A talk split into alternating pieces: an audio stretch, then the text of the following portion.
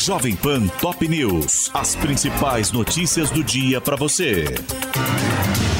Olá, aqui é Paulo Edson Fiore e estas são as principais notícias de hoje. Rodrigo Pacheco diz que o governo vai revogar MP que reonera a folha de pagamentos, mas Fernando Haddad não confirma. O ministro da Fazenda afirmou que o presidente Lula ainda vai conversar com o chefe do Senado para definir o melhor encaminhamento.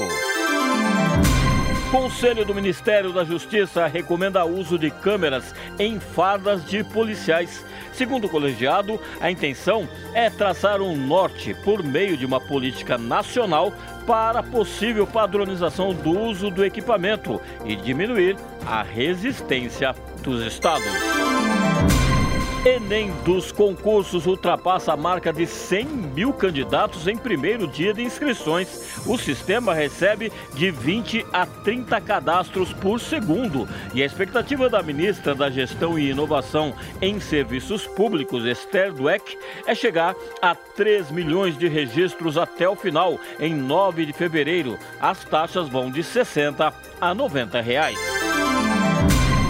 Lula lança ITA no Ceará e afirma que quer exportar conhecimento. O presidente assinou o decreto para a criação em Fortaleza da primeira filial do Instituto Tecnológico da Aeronáutica, referência em cursos de graduação e pós-graduação nas áreas de engenharia, cuja sede fica na cidade de São José dos Campos, em São Paulo. Após vitória de separatista em Taiwan, governo brasileiro reitera posicionamento de uma só China. A reafirmação do apoio ao governo de Xi Jinping foi feita pelo ministro das Relações Exteriores, Mauro Vieira, ao lado do chanceler chinês Wang Yi, em visita a Brasília. Chuva causa alagamentos, derruba árvores, cancela voos e interrompe trens em São Paulo. Em Limeira, no interior, mãe e filha de 70 e 35 anos morreram afogadas ao serem arrastadas pela enxurrada quando tentavam salvar o carro em que estavam. Este sábado também pode ser de tempestades nos estados do Sul e Sudeste. O alerta é do INMET. Inclui São Paulo, Rio de Janeiro, Paraná, Santa Catarina e Rio Grande do Sul, onde mais de 100 mil moradores da capital, Porto Alegre, estão sem energia desde a terça-feira. Japão se torna o quinto país a realizar um pouso na Lua, ao lado de Estados Unidos, China, Índia e Rússia. Após a alunissagem, ao meio-dia e 20 minutos de ontem, no horário de Brasília, o módulo não tripulado Slim apresentou problemas nos painéis solares de captação de energia, mas mantém comunicação com a Terra. Chefe militar da OTAN diz que a aliança se prepara para um possível conflito com a Rússia. Em coletiva que antecede o maior exercício militar do grupo em décadas, o almirante holandês Rob Bauer afirmou que é preciso perceber que não haverá paz.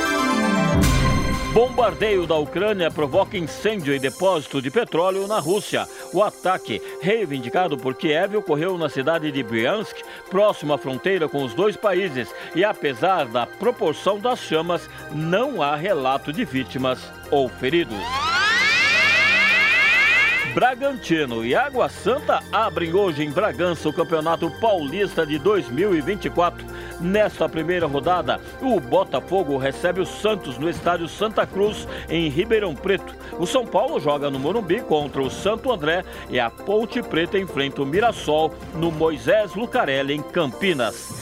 Pela Copa São Paulo, o Flamengo vence o Aster Algoz do Palmeiras nos pênaltis após empate por 1 a 1 no tempo regulamentar. Na segunda-feira, o Rubro Negro vai enfrentar o Cruzeiro, que bateu o Curitiba por 1 a 0 para decidir qual das duas equipes fará a final contra o vencedor do jogo entre Novo Horizontino e Corinthians. Este é o podcast Jovem Pan Top News. Para mais informações, acesse jovempan.com.br. Jovem Pan Top News. As principais notícias do dia para você.